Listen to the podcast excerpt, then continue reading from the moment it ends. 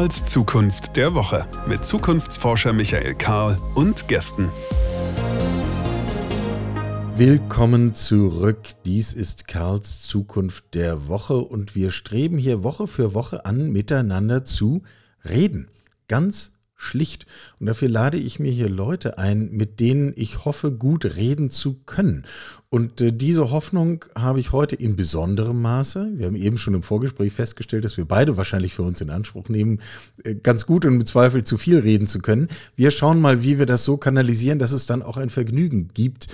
Jedenfalls wollen wir in gewisser Weise heute übers Reden reden und übers Miteinander reden reden und wie wir das eigentlich auf eine Art und Weise tun können, dass es nicht für alle frustrierend und enttäuschend und auch durchaus toxisch und zerstörerisch ist, sondern nun, dass es uns hilft, dass wir ein Stück weit unserer Welt ähm, Gestalt geben, sie prägen auf eine Art und Weise, wie wir das sogar für gut und richtig und angemessen halten große Worte hier vorweg.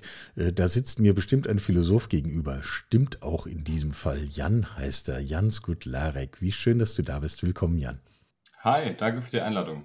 Du hast, ich fange mal ganz ungewöhnlich an, das mache ich sonst nie, aber du hast gerade ein Buch geschrieben, ähm, das den schönen sprechenden Titel trägt, wenn jeder an sich denkt, ist nicht an alle gedacht. Das entspricht ungefähr dem, was viele Menschen, die ich kenne, mich eingeschlossen, versuchen ihren Kindern zu vermitteln, dass es nicht notwendig ist, immer nur an sich zu denken. Warum ist das so schwierig?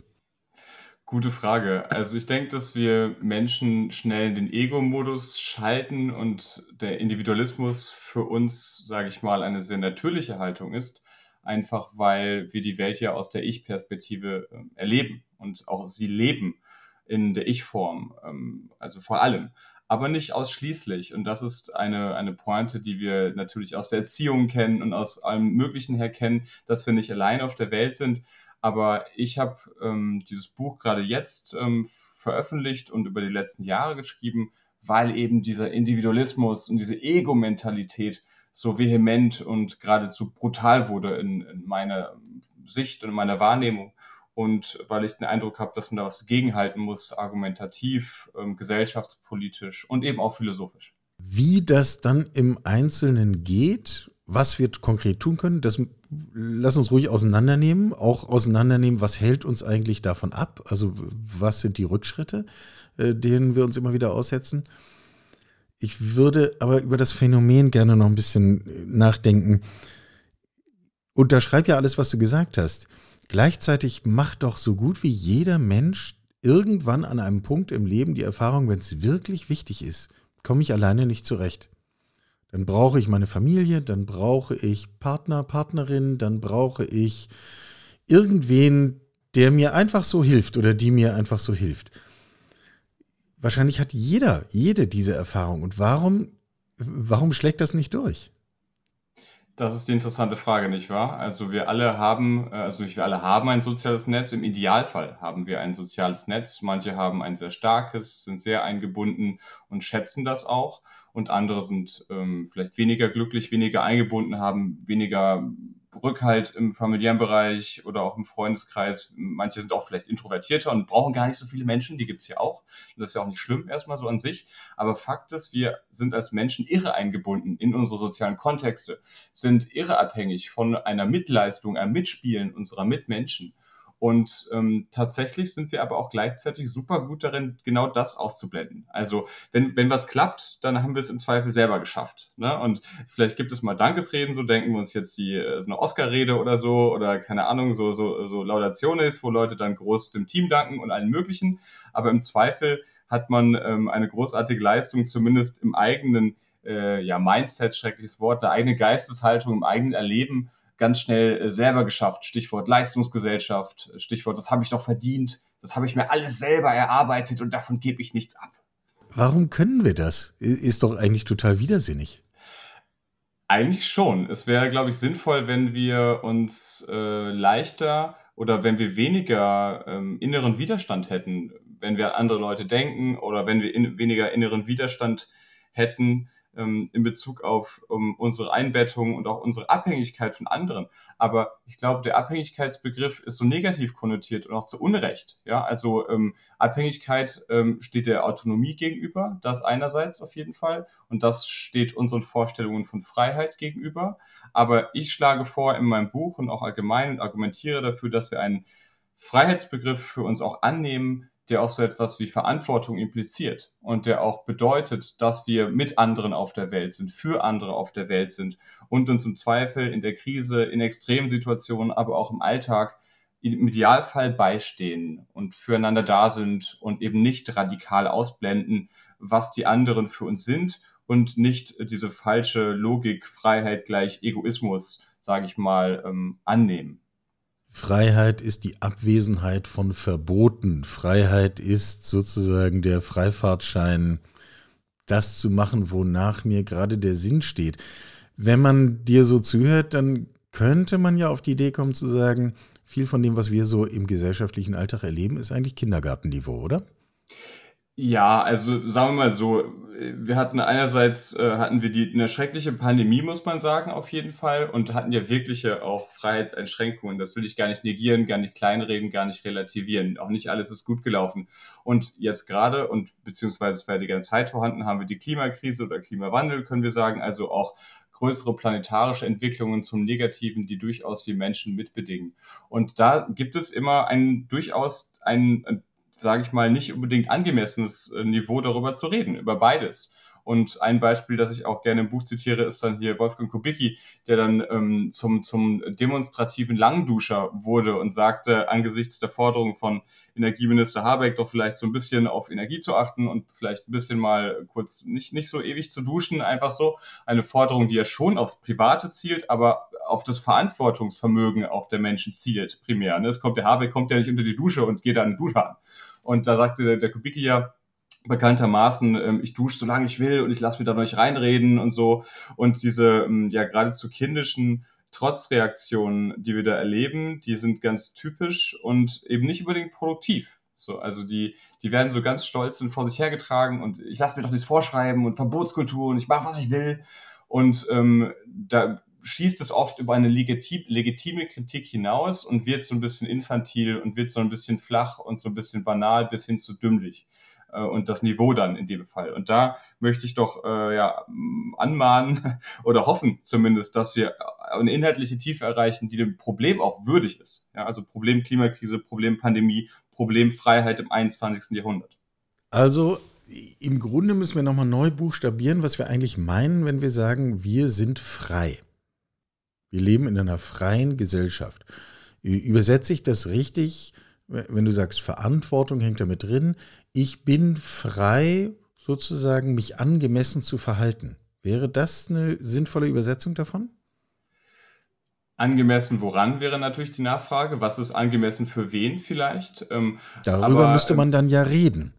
Ganz genau, darüber müsste man reden. Vielleicht sollte man auch einen ganz altmodischen Begriff noch mit reinholen und einige werden dann gleich innerlich zusammenzucken, wenn ich das sage, aber sich, sich anständig zu benehmen, ja? Also der Anstand und somit auch eine moralisch-ethische Qualität das hängt für mich durchaus auch mit dem Freiheitsbegriff zusammen, weil Freiheit kann eben nicht bedeuten, dass jeder und jede tut, was er oder sie will, ohne Rücksicht eben auf andere, ohne Rücksicht auf Ressourcen, auf die gemeinsame Welt, Umwelt, Gesellschaft, sondern es muss eben folgen aus der Diagnose, wir sind nicht allein auf der Welt, wir sind abhängig von anderen, wir leben in Gesellschaften und Gemeinschaften.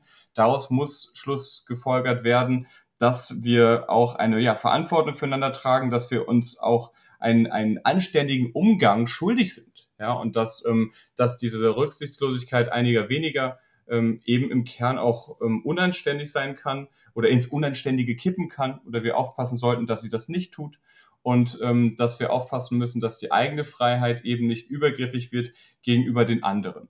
Und ähm, da muss man gar nicht die ganz großen Schreckgespenster aufmachen. Ne? Also ich kriege dann natürlich immer sofort Vorwürfe wie äh, Kommunist, Sozialist, du bist doch gegen die Freiheit und was auch immer. Das, äh, also da würde ich mal gerne mein E-Mail-Postfach mein E-Mail-Postfach zeigen, was ich, da, was ich da alles für Zuschriften kriege und auch wie ich bewusst missverstanden werde. Und äh, das, das meine ich eben nicht. Ich appelliere durchaus an Verantwortung füreinander, an äh, auch an Eigenverantwortung, ähm, durchaus auch an ethische ähm, Komponenten und ethische Beziehungen zueinander, aber das Ganze natürlich ohne totalitären Zwang eines Staates oder so. Ne? Das, das meine ich nicht, um das vielleicht vorwegzuschieben.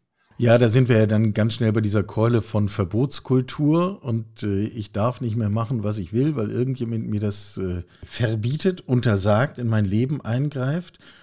Ähm, da stehen mir immer ein bisschen die Nackenhaare zu Berge, weil ich denke, man muss nicht lange nachdenken, um drauf zu kommen, dass Verbote was total Befreiendes haben können. Weil wir nämlich einen Prozess vorher haben, in dem wir darüber nachdenken, was wollen wir eigentlich und was wollen wir nicht. Wo ist die Grenze, wo wir sagen, das ist nicht mehr okay. Und diesseits der Grenze leben wir gut und jenseits wollen wir halt nicht. Mehr steckt doch eigentlich nicht dahinter. Das finde ich eigentlich einen total positiven Begriff. Geht dir das ähnlich? Absolut. Also Verbot als solches ist ja die Frage, wie redet man über, über ja vielleicht auch Regeln, ne, was etwas eine andere Art und Weise ähm, Einschränkungen, die vielleicht auch gar nicht so schlimm sind, zu erzählen, wäre ja auch den Regelbegriff zu bemühen. Ja, also ähm, denken wir, ich weiß nicht, beim, beim Autofahren gibt es eben auch die Straßenverkehrsordnung und man hält sich an, an Regeln des Autofahrens, damit das Autofahren aller besser funktioniert, sage ich mal. Ne? Und nicht, wenn jeder einfach so fahren würde, wie er oder sie will, dann würde das halt zu jede Menge Unfällen kommen oder denken wir auch an die Gurtpflicht. Die Leute haben damals total opponiert und geflucht und als äh, Gurte in Deutschland ähm, Pflicht wurden, in den äh, späten 70ern bis in die frühen 80er war das, da gab es auch ganz abenteuerliche Diskussionen einfach, die auch ganz gruselig den Diskussionen von heute ähneln. Und wo dann Leute auch gesagt haben, oh Gott, ich werde gekettet an mein Vehikel und so zu meinem Nachteil und darf der Staat das übergriffig in mein Auto hinein regeln und so. Und im Nachhinein sehen wir halt schon, dass äh, Krankenhäuser und, und Ärzte und eben auch Menschen, die gerettet werden durch ihren Sicherheitsgurt, spätestens im Nachhinein dann doch ziemlich dankbar sind, dass er da war. So, ne? Und äh, dass diese temporäre Freiheitseinschränkungen, sagen wir mal, ähm, durch, durch Straßenverkehrsordnung oder auch durch, durch eine Gurtpflicht dann durchaus einen größeren Sinn hat. Und ähm, ein Sinn, der sich vielleicht nicht immer auftut, weil Gott sei Dank haben wir nicht dauernd einen Autounfall oder so. Ne? Das ist ja auch irgendwie Kopf auf Holz. Liegt übrigens auch hat, mit äh, an den Verboten, die wir uns auferlegt haben, dass ich zum Beispiel innerorts nicht so schnell fahren darf, wie, wie irgendjemand gerade lustig ist. Ja, das, das, äh, das äh, viel, viel zitierte Tempolimit. Äh, wir, wir reden ja Tempolimit auf, auf Autobahnen, aber selbstverständlich macht es Sinn, dass wir in innerorts 50 haben oder keine Ahnung, manchmal auch 30 in, bei der Schule oder so oder was weiß ich. Ne? Also das, da sagt auch keiner hier äh, ähm, ähm, Geschwindigkeitsverbot und der übergriffige Staat und was will er denn von mir? Ich will da bei der Schule rasen oder, oder irgendwie an der Ampel innerorts. Also da, da sieht das jeder irgendwie mehr ein. Und ähm, es stimmt natürlich, dass die Autobahnen im Gegensatz Hochgeschwindigkeitsstraßen sind und sein sollen, natürlich auch. Heißt eben die Frage, äh, oder besteht eben die Frage, warum regeln alle anderen Staaten das und, und wir nicht? Oder, oder müssen wir vielleicht angesichts jetzt äh, Klimakrise auch umdenken? Macht es Sinn, vielleicht sogar in Zukunft eine Verantwortungsperspektive auch ähm, in Bezug eben auf Tempolimit? Ist es ein guter Weg, einfach Energie einzusparen und ähm, Umweltschäden zu vermeiden? Fragezeichen ich glaube, für einige Hörer wahrscheinlich wenig überraschend ja. Das könnte eine Möglichkeit sein, relativ billig was einzusparen und einen Schaden eben auch zu vermeiden, Prävention zu auszuüben. Aber ja, wenn man ein schnelles Auto hat, wenn man ein Maserati fährt oder eine Porsche, dann verstehe ich auch, dass, dass jemand sagt, hey, ich habe mir jetzt dieses, dieses Protzauto, dieses schnelle Protzauto nicht gekauft, damit ich irgendwie nur 120, 30 oder 140 fahren darf, sondern ich will damit auch 200 brettern. Da sind wir auf der Ebene von Partikularinteressen, da sind wir auf der Ebene von widerstreitenden ähm, ja auch Gruppen, von Interessengruppen und das auszuhandeln im Sinne eines Gemeinwohls ist das, was, was wir tun jeden Tag und was vor uns steht in Zukunft. Und da erreichen wir jetzt einen ganz spannenden Punkt, äh, über den ich gerne mit dir reden würde, weil man ja jetzt sozusagen in der Vogelperspektive, so wie du das beschrieben hast, müsste man ja einfach schlussfolgern, naja, dann redet halt mal miteinander. Auf eine ja. Weise, die zu einer Lösung führt, äh, die für alle passt. Mhm. Gott, niemand von uns ist alleine auf dieser Welt. Man macht also irgendwann, sagen wir mal, im ersten Lebensjahr die Erfahrung, dass, dass man sozusagen die eigene Existenz mit den Existenzen der Dinge um und äh, Personen um einen herum irgendwie in Bezug setzen muss. Und dann muss man halt einen Weg finden. Mein Eindruck ist, wir sind nicht besonders gut darin. Ja, ich, also ich glaube, faktisch äh, wir sind ja auf dem, auf dem Weg, Lösungen zu finden und wir gestalten ja auch äh, bestenfalls die Gesellschaft zu einem besseren und sowas. Ne? Und auch so ein Gebäudeenergiegesetz, das umgangssprachlich Heizungsgesetz gen genannt wird, das ist ja auch dann klar, das ist äh, teilweise sabotiert und entschärft worden von der FDP. Wahrscheinlich wäre ein, eine, eine vehemente Antwort äh, gegenüber der Klimakrise, dass wir noch mehr irgendwie einsparen und noch mehr machen, noch weitergehen, was eine, eine Transformation, eine ökologische Transformation angeht. Aber wir machen ja was. Ähm, ich glaube, was das Problem ist, ist weniger, dass wir gar nichts hinkriegen an, an Lösungen und Lösungsversuchen, das schon. Ich glaube, unser Problem als Gesellschaft und auch als Politik ist eher der Tonfall.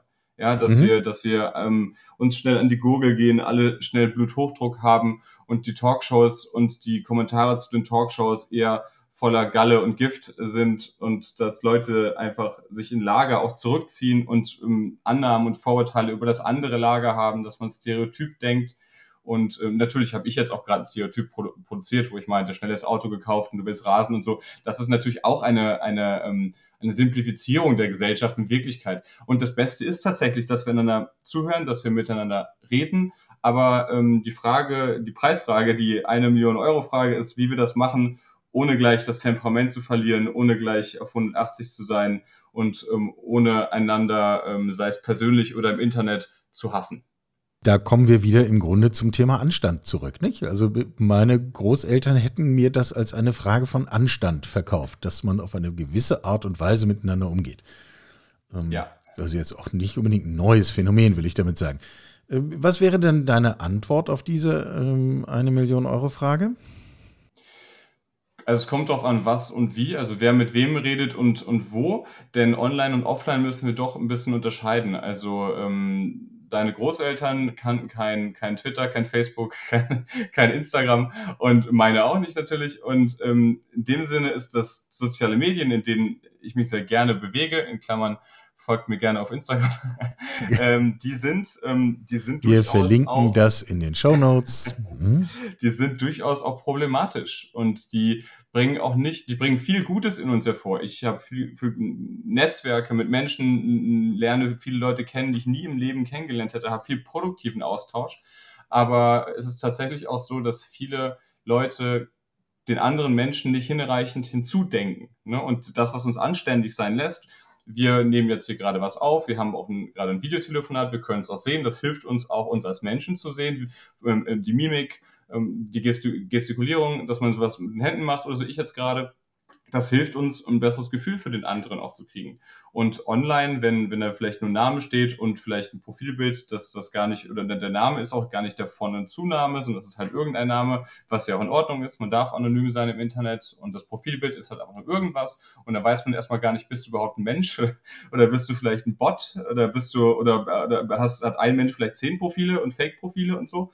Ähm, das sind ja ganz interessante, auch neue technische Fragen, die wir uns stellen. Aber sie tragen nicht unbedingt äh, dazu bei, dass wir, dass wir netter zueinander sind, rücksichtsvoller oder ähm, ein, sage ich mal, Wohlwollen an den Tag legen bei der Interpretation auch von dem, was der andere da so auf ein paar Sätzen so schreibt. Man schreibt sich auch keinen ganzen Roman. Ich habe jetzt ein Buch geschrieben. Wer meine Meinung zum Thema Freiheit lesen will, kann das auf über 200 Seiten tun. Es ist ein schwieriges Thema. Deswegen habe ich mir Zeit genommen und ähm, sie ausdifferenziert. Aber in der Regel sind das ja so Chatnachrichten, kurze Beiträge, Tweets, obwohl Twitter lasse ich jetzt langsam sein. Es gibt eine neue Plattform, Twitter-Klon, Blue Sky. Ne, das sind lauter ja auch kurze Nachrichten, die man sich schickt und ähm, da dann gut zu differenzieren, da dann möglichst wohlwollend zu interpretieren und den anderen umfassend als Menschen mit einer Meinung und mit einer Würde und dem Ganzen wahrzunehmen, das fällt uns schon zunehmend schwierig, allein wegen der digitalen Architektur des Ganzen.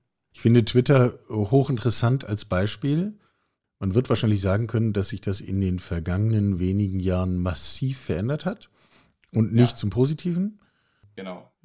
Das Maß an Anstand hat sicher nachgelassen. Ich würde sagen, es äh, durchschlägt die Nulllinie äh, häufiger, als dass sie es nicht tut, und zwar nach unten. Ist das eine zwangsläufige Entwicklung? Darin steckt natürlich die Frage, warum lassen wir das zu? Warum machen wir es nicht anders? Also ich stehe da letzten Endes rätselnd davor Wissend natürlich, dass es hier wirtschaftliche Interessen gibt, dass es Haltungsinteressen gibt, dass es äh, russische Trollfabriken gibt, die sich direkt äh, zu dem autoritären Herrscher des russischen Regimes zurückverfolgen lassen, etc. pp. Also da sind ja große Mächte am Werk. Trotzdem würde man doch denken, warum lassen wir als Gesellschaft uns damit den eigenen Tonfall auch versauen? Ja, gut, wir, wir als Gesellschaft ist immer eine sehr große Kategorie. Also das, da ist der Individualismus dann eben, ich kann, kann nicht die Gesellschaft von Twitter abmelden oder so, ne? Aber ich habe, wie gesagt, für mich jetzt langsam entschlossen und es ist ein schwieriger Entschluss. Ich war jetzt fünf, sechs Jahre quasi täglich da und sehr gerne und auch dort, anfangs im letzten, letzten, letzten Jahr vielleicht nicht mehr so, aber sonst auch viele tolle Menschen insgesamt dort kennengelernt, freundliche Leute, produktive Leute, Austausch ähm, Politiker, Intellektuelle, einfach interessante Leute einfach überhaupt. Nicht nur prominente, auch noch, einfach in Anführungsstrichen normale Leute, die sich dort vernetzen und einfach eine coole Zeit haben. Und das war toll.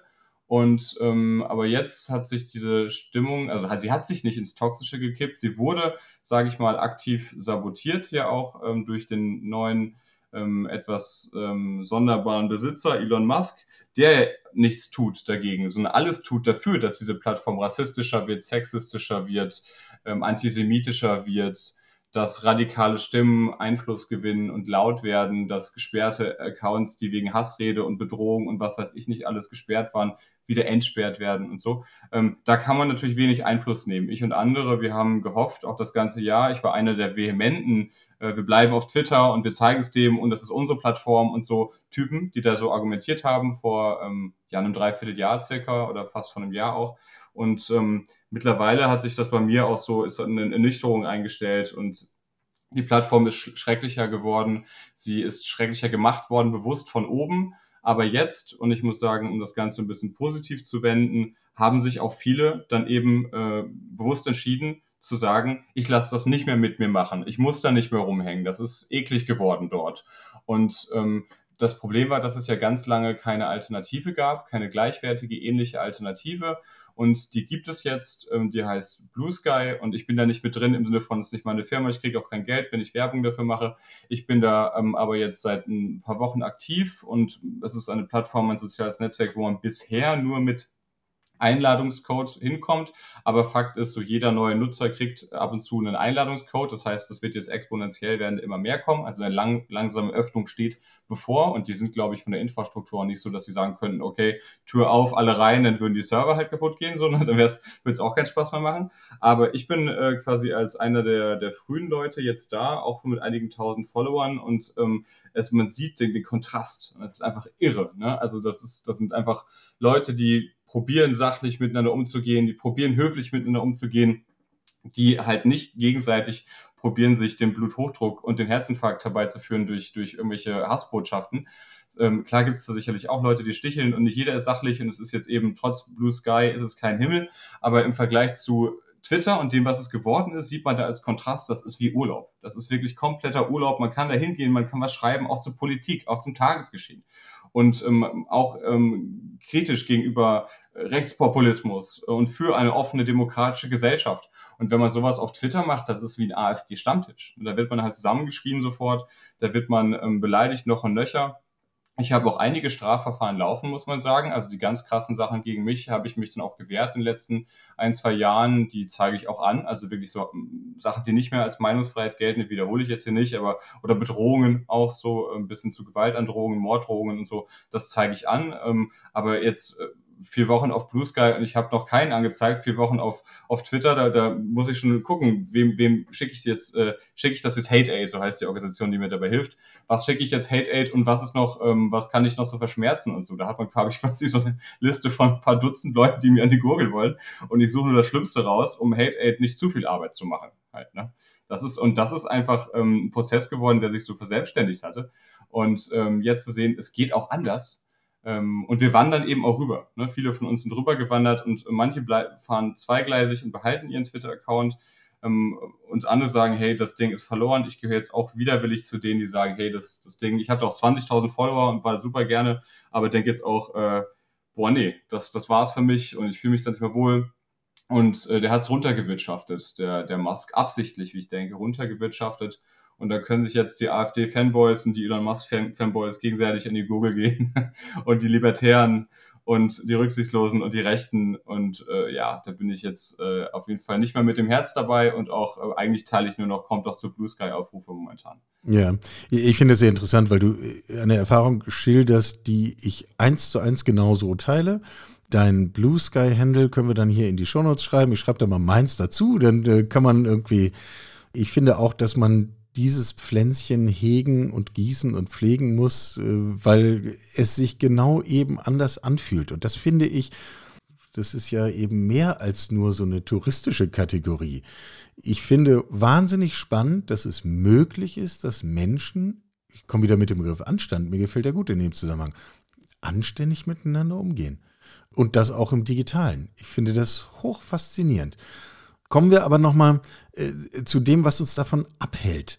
Wir haben jetzt einen Faktor rausgearbeitet. Man kann den anständigen Dialog, den wir ja brauchen, offensichtlich bewusst torpedieren. Mhm. Da nehmen wir jetzt mal Pause pro Toto, Twitter als Beispiel, geht auch auf anderen Ebenen. Wir müssen jetzt nicht über Springer und die Bildzeitung reden, die können das auf Papier genauso.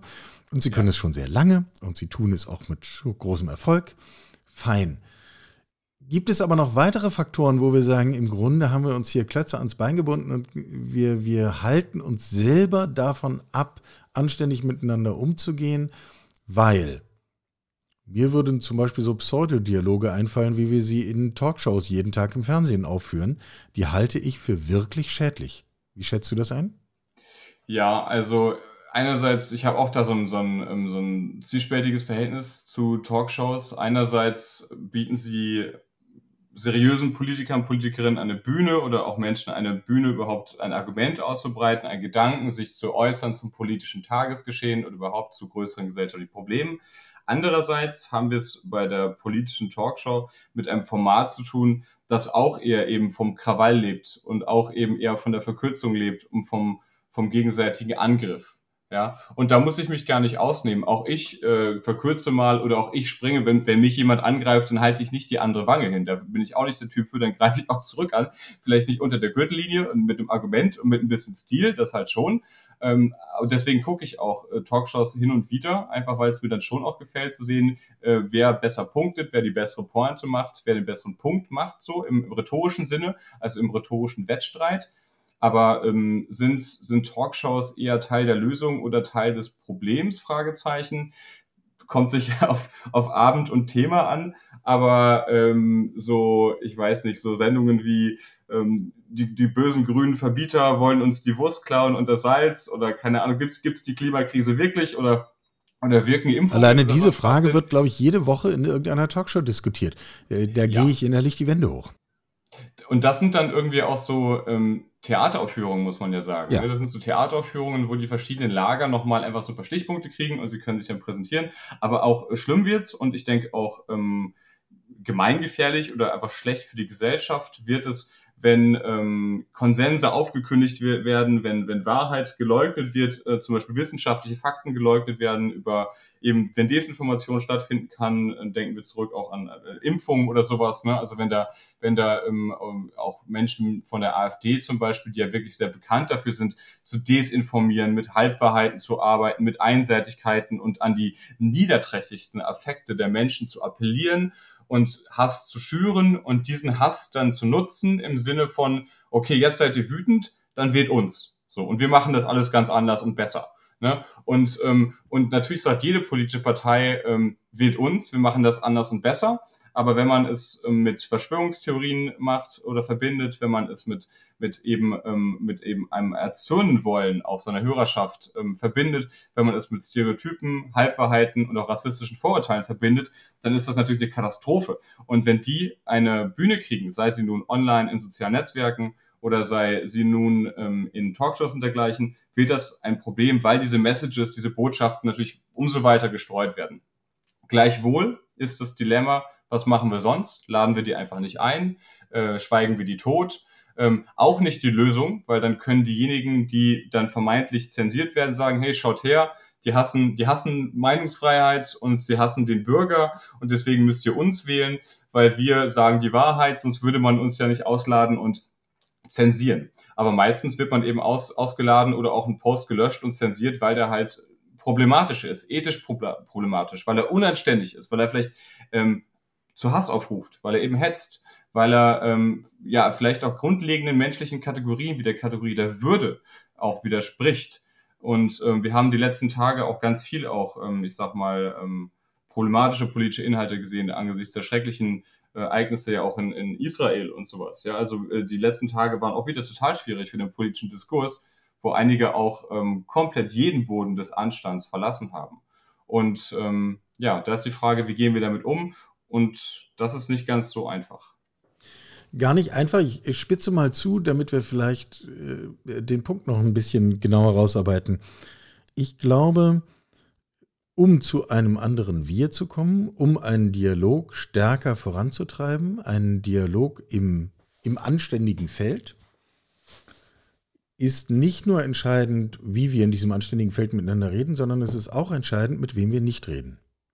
Ja. Ich bin ein starker Verfechter dessen, zu sagen, wer den anständigen Dialog als solches in Frage stellt, im Sinne unserer Würde, im Sinne unseres Grundgesetzes, im Sinne, also sozusagen, wer, wer die, die Grundlage nicht akzeptiert, ähm, wenn ich so tue, als wäre das etwas, was ich diskutieren kann, wenn ich so jemanden einlade und das zum Thema mache, dann mache ich auf einmal eben genau diese Grundlage zum Diskussionsgegenstand. Dann stelle ich sie in Frage. Und dann mache ich es normal, dass ich das in Frage stellen kann. Und dadurch entsteht Schaden glaube ich, weswegen ich niemals einen AfD-Politiker wieder in einer Talkshow sehen möchte. Finde ich gut. Dann stimme zu. Also, wenn jemand, ich sag mal, die Fundamente unseres Gesellschaftsvertrages äh, aufkündigen möchte, und diese Fundamente sind unter anderem, dass Menschen gleichwertig sind, grundsätzlich, dass man, äh, dass Gewalt ein, ein, ein, ein Tabu ist, auf jeden Fall. Und äh, dass wir möglichst ähm, die Ansprüche anderer Menschen auch respektieren sollten und äh, uns im Perspektivwechsel versuchen sollten und so weiter. Und Menschen nicht in, in nach Gruppen sortieren und nach gleichwertig und ungleichwertig sortieren sollten, natürlich muss man deswegen dann nicht mit so einem Faschisten wie Björn Höcke reden. Ja, also der ist, den, den man ja gerichtsfest als Faschist bezeichnen darf, weil er die Merkmale erfüllt. Das ist in dem Fall keine Beleidigung, sondern er verkörpert das, was den politischen Faschismus dann auch ausmacht. Das ist gerichtlich bestätigt und er tut es auch immer wieder. Und man muss ähm, ähm, als solches die Feinde der Freiheit und AfDler sind in dem Fall nichts anderes als Feinde der Freiheit und der offenen Gesellschaft und des, der pluralistischen Gesellschaft und unseren demokratischen Werten und Normen. Diese muss man nicht zum x-ten Mal ein, einladen und ihnen zum x-ten Mal das Mikro geben, damit sie versuchen können, an diesen gesellschaftlichen Fundamenten zu rütteln, damit sie ähm, versuchen können, die Toleranz in der Gesellschaft abzubauen und ähm, das, das Projekt Gemeinwohl ähm, zu sabotieren. Das ist, das ist ja das, was sie tun.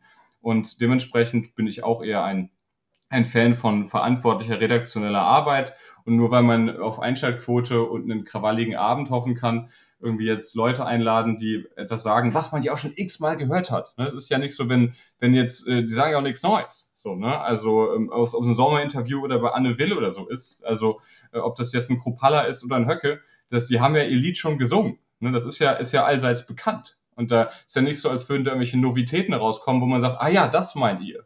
So, ne, da ist ja klar, die meinen Ausländer raus und die meinen eigentlich Deutschland den Deutschen, so ungefähr. Ne? Und das ist, ähm, das ist selbstverständlich. Und Männer ganz, sind ganz mehr wert als Frauen und, und, und so weiter. Also ich meine, die, ja. das Lied der Ungleichheit können wir jetzt über beliebige Kategorien ziehen, ja. Ganz genau, das, das meinen sie, das sagen sie, sie verstecken sich auch nicht, sie sagen das sehr offen und äh, dementsprechend äh, steht, ja, dementsprechend sind sie, äh, sind sie Feinde einer freien, ähm, toleranten, eben auch ähm, ja, anständigen Gesellschaft. Das sind unanständige Menschen. Anders können wir es nicht sagen. Und ähm, ist eben die Frage, wie viel, wie viel Platz man diesen unanständigen Menschen auch geben möchte. Und ich bin auch für eher wenig. Jetzt versuchen wir es mal zu drehen. Also wir haben ja jetzt äh, Faktoren benannt, die uns selber runterziehen, sozusagen bei unserem Ziel hin zu einem Wir und einem, einem anständigen Dialog zu kommen. Ich mag jetzt schon, dieser Begriff wird mir bleiben, weil ich damit viel anfangen kann. Ähm, was können wir denn jetzt tun? Also was wären sehr praktische Schritte, um uns in eine positive Richtung zu bewegen? Also ich bin ähm, großer Fan von Präventionsarbeit in dem Sinne, dass man diejenigen, die verunsichert sind, ja, es sind ja auch große Umbrüche gerade, also die, die Transformation in eine nachhaltige, ökologische, äh, bessere Gesellschaft, ähm, die ja auch versucht wird mit solchen Sachen wie dem Gebäudeenergiegesetz oder der Diskussion ums Tempolimit oder auch um den, die Massentierhaltung und den Fleischkonsum und so weiter. In Klammern, ich bin auch kein Klischee-Veganer, in Klammern, ich esse, ich esse Fleisch, ne, nur mal das, um auch mal ein Stereotyp zu brechen vielleicht. Ähm, da müssen wir schon versuchen, diejenigen, die verunsichert sind und die sagen, hey, früher war das doch alles anders und sind jetzt meine Werte und meine Traditionen nichts wert oder so, die müssen wir auch abholen und sagen, natürlich sind, ähm, ist die Welt von gestern nicht verloren und wir, wir, wir werfen jetzt nicht Tradition über Bord, weil wir ganz äh, progressive Traditionshasser sind, sondern wir probieren uns einfach an eine Wirklichkeit anzupassen und an, an Probleme, die es in der Wirklichkeit ja gibt, mit Lösungen. Ja, und wenn das eben heißt, dass wir zum Beispiel weniger Massentierhaltung haben, dass wir ähm, anders wirtschaften oder dass auch mal eine Heizung ausgewechselt werden muss, dann muss man diese Leute, die dadurch verunsichert sind durch die Herausforderungen, ähm, ja, ist auch so ein blöder Ausdruck, ne? so Sorgen und Ängste ernst nehmen, ist auch so ein bisschen in, in Verruf. Stehen mir alle Haare zu Berge. Ja, schon, ne? Also, ähm, aber die Grundidee ist natürlich richtig. Leuten zuhören, sie auch vielleicht erstmal reden lassen nicht die knallharten Rassisten, nicht die Hardliner, die nur die zu tun, als hätten sie Sorgen und Ängste und in Wahrheit nur ihr menschenfeindliches Programm abspulen wollen. Das gibt's ja auch. Wenn ich da ähm, mal kurz reingehen darf, um, um ja. einen Satz mehr zu diesem Sorgen und Ängste ernst nehmen. Ich hätte damit weniger ein Problem, wenn nicht unsere gesellschaftliche, politische Diskursrealität wäre, dass es immer nur darum geht, die Sorgen und Ängste derer ernst zu nehmen, die weiter ihr Schweinenackensteak grillen wollen und die weiter ihren V8 Benziner fahren wollen und die und, und so weiter. Ähm, und auf der anderen Seite wir niemals die Sorgen und Ängste ernst nehmen derer, die sagen, wir haben hier diese Klimakrise und wir sind auf direktem Weg in den Abgrund. Wir haben diese Biodiversitätskrise. Wir haben, wir, also das gilt als Argument immer nur für einen bestimmten Typus Mensch und nur einen Kontext von Diskussion. Und deswegen halte ich das für ein total vorgeschobenes Argument. Ja, es ist im Grunde Lobbyarbeit. Es ist Lobbyarbeit und, ähm, und äh, Wählerfang so ein bisschen. Denn natürlich sind die Sorgen und Ängste von jemandem, der in ein seeuntüchtiges Boot gestiegen ist, um übers Mittelmeer zu fahren, ähm, wahrscheinlich existenzieller und relevanter auf eine Art und Weise, auf eine existenzielle Art und Weise relevanter als von jemandem, der denkt, hey, mir geht's gut, ich bin Mittelstand und keine Ahnung, muss ich jetzt einen Kredit aufnehmen für, keine Ahnung, für eine riesige Heizung oder sowas. Ne? Ähm, das ist ein Problem und selbstverständlich, man soll auch, man soll auch den deutschen Mittelstand oder mittelständische Firmen und sowas ernst nehmen, aber meine Güte, du bist nicht in äh, deiner Heimat entflohen, hast alles dagelassen, hast Familie dagelassen, bist fast abgesoffen im Mittelmeer, neben dir sind vielleicht sogar Leute eben gestorben, du hast es hierher geschafft und bist jetzt hier mit ähm, anderer Kultur, Sprachbarriere und Rassismus konfrontiert. Diese Leute haben selbstverständlich auch Sorgen und Ängste, von denen man ähm, in, in, in, in den Medien oder auch allgemein in diesen Talkshows und so dann, äh, wie oft sitzt denn ein Geflüchteter bei äh, Anne Will, wie oft sitzt denn äh, oder bei, bei Lanz oder eben äh, einem, einem AfDler gegenüber? Ne? Ähm, und, äh, nee, den man, man laden wir ja schon nicht mehr ein. Also da waren wir ja schon. Nee, ja, eben, die können wir gerne ausladen, auf jeden Fall. Aber eben, ich, wir haben ja eine Ungleichwertigkeit und ein, äh, eine Schieflage, was das angeht. Aber grundsätzlich eben ist es ja schon richtig, dass man Leuten zuhört und dass man, aber es ist falsch, wenn man nur der einen Gruppe zuhört und man die eine, die Stimme der einen Gruppe überproportional wichtig erachtet und überbewertet. Und das ist asymmetrisch und das ist auch ungerecht, um einen weiteren, auch, ja, ethisch-politischen Begriff zu benutzen. Mhm. Mhm. These. Ich glaube, wir könnten unsere äh, Diskussion, unseren, unseren politischen, gesellschaftlichen Diskurs auf ein völlig anderes Niveau heben, wenn wir anfangen würden, uns mit den tatsächlich relevanten Problemen zu beschäftigen. Mhm.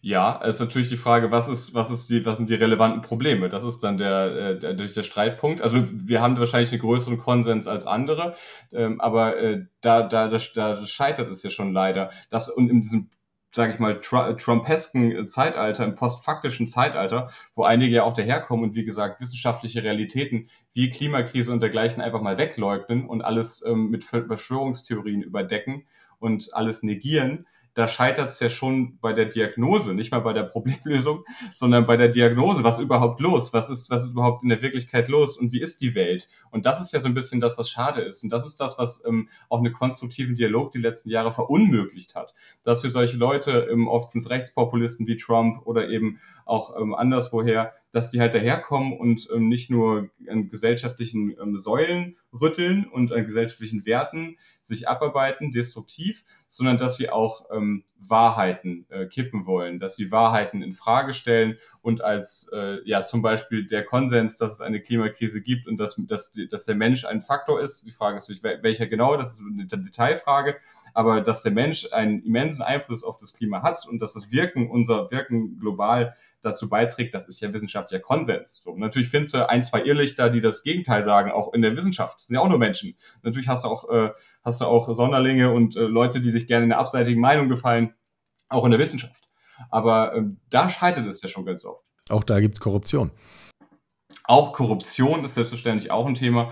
Also auch Interessen in dem Sinne, dass man wahrscheinlich vielleicht die Unwahrheit sagt, obwohl man schon weiß, dass es die Unwahrheit ist, einfach weil man hofft, von der Unwahrheit zu profitieren auf opportunistische Art und Weise. Auch das gibt es und auch da sind wir wieder beim Begriff des, des Ansteins bzw. des Unanständigen.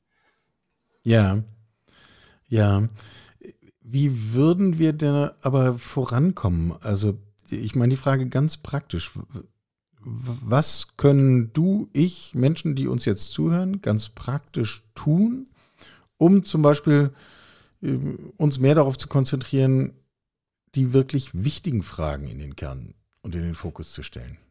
Ich denke, ein Schritt, den wir gerade gemacht haben, der ist schon ganz, ganz wichtig, nämlich diejenigen ähm, links liegen lassen, die das Projekt Gemeinwohl eigentlich nur sabotieren wollen. Ja, also sich Menschen suchen, die wirklich interessiert sind an einem Miteinander, die wirklich interessiert sind an einem, einer funktionalen Gesellschaft und die wirklich auch ähm, ja, mehr Freiheit auch für uns alle wollen. Und nicht nur Freiheit für eine bestimmte Gruppe oder für sich selbst.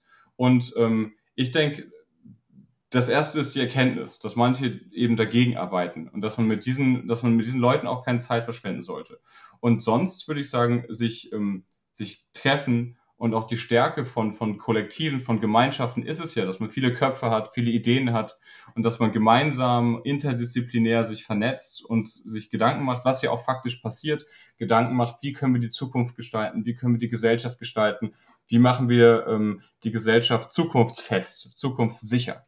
Und ähm, das ist auch das, was, was die Berufspolitik ja im Großen ja auch ähm, versucht. Ne? Und wenn wir uns die Ampel angucken, dann manchmal auch mehr schlecht als recht, weil es da ja auch verschiedene Lager gibt, verschiedene Weltanschauungen. Und die einen auch manchmal das Projekt leider sabotieren wollen, weil sie in einer Zwangs-WG, fast schon in einer politischen Zwangs-WG dann wohnen.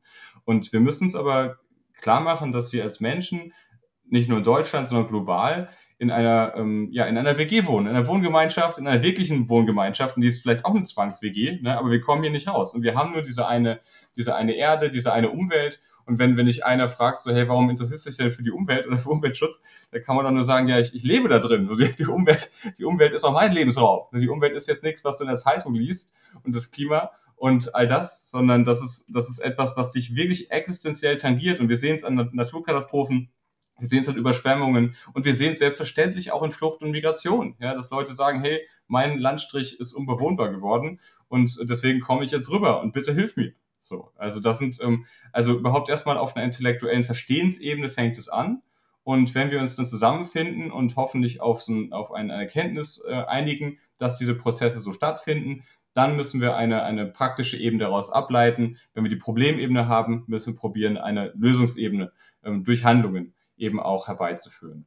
Und dass das Ganze schwierig ist und dass das Ganze ein langer Prozess ist, sehen wir auch. Aber genau, erst Erkenntnis und dann Lösungsansatz. Das Ganze am besten interdisziplinär und gemeinsam. Das wäre so meine Antwort. Ja, ja, ich finde dieses Bild, wir leben alle in einer großen WG, äh, finde ich ganz großartig, äh, weil es, äh, finde ich, sehr angemessen auch den Schmerz dieses Diskurses beschreibt. Ähm, wer hat denn jetzt schon wieder hier den Abwasch nicht gemacht? Da muss man halt reden. Und das ist nicht immer schön.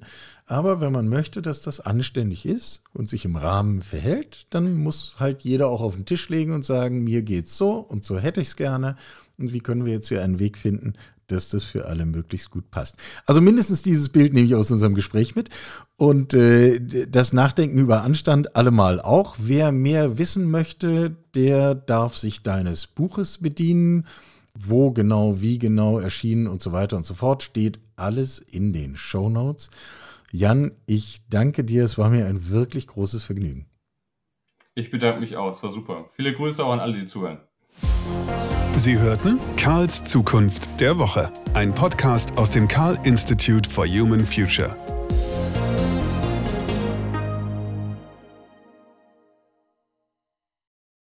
Moment mal bitte, hier noch ein kleiner Hinweis. Früher hätte man das Werbung genannt. Heißt das nicht mehr so? An dieser Stelle mal ein kleiner Hinweis dazu, wie dieser Podcast eigentlich entsteht. Die Situation ist ja die, dass wir natürlich digital aufnehmen. Da schalten wir uns mit Bild und Ton mit dem jeweiligen Gast zusammen und schon haben wir das Thema schwankende Bandbreiten, kurze Aussetzer, am schlimmsten diese ganzen kurzen Spratzer, die man immer wieder in den ganzen Digitalverbindungen hat. Geht natürlich nicht auf der Aufnahme, also eine Lösung muss her. Die Lösung, die wir einsetzen, heißt Zencaster verbindet uns über Bild und Ton live, wie man das kennt, von allen anderen Systemen auch. Und auf allen Seiten nimmt dieses System nochmal separat den Ton auf, lädt den dann hoch und dann kann man das hinterher sauber zusammenschieben.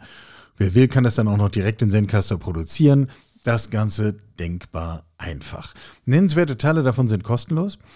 Und für die bezahlten Pläne dabei habe ich jetzt hier noch was Besonderes. Wenn du das für deinen Podcast nutzen möchtest, was ich empfehle, dann öffne einfach zencaster.com slash pricing und nutze den Angebotscode, den ich dir jetzt hier zur Verfügung stelle. Der ist leicht zu merken, FCKPTN. Man kann das als Fuck Putin übersetzen. Jedenfalls kann man sich so merken. FCKPTN. Das spart ihr 30% im ersten Monat bei jedem kostenpflichtigen Plan von Zencaster. 30% off. Muss ich im Grunde gar nicht empfehlen. Wir nutzen das. Insofern empfehlen unsere Podcasts Zencaster von ganz alleine.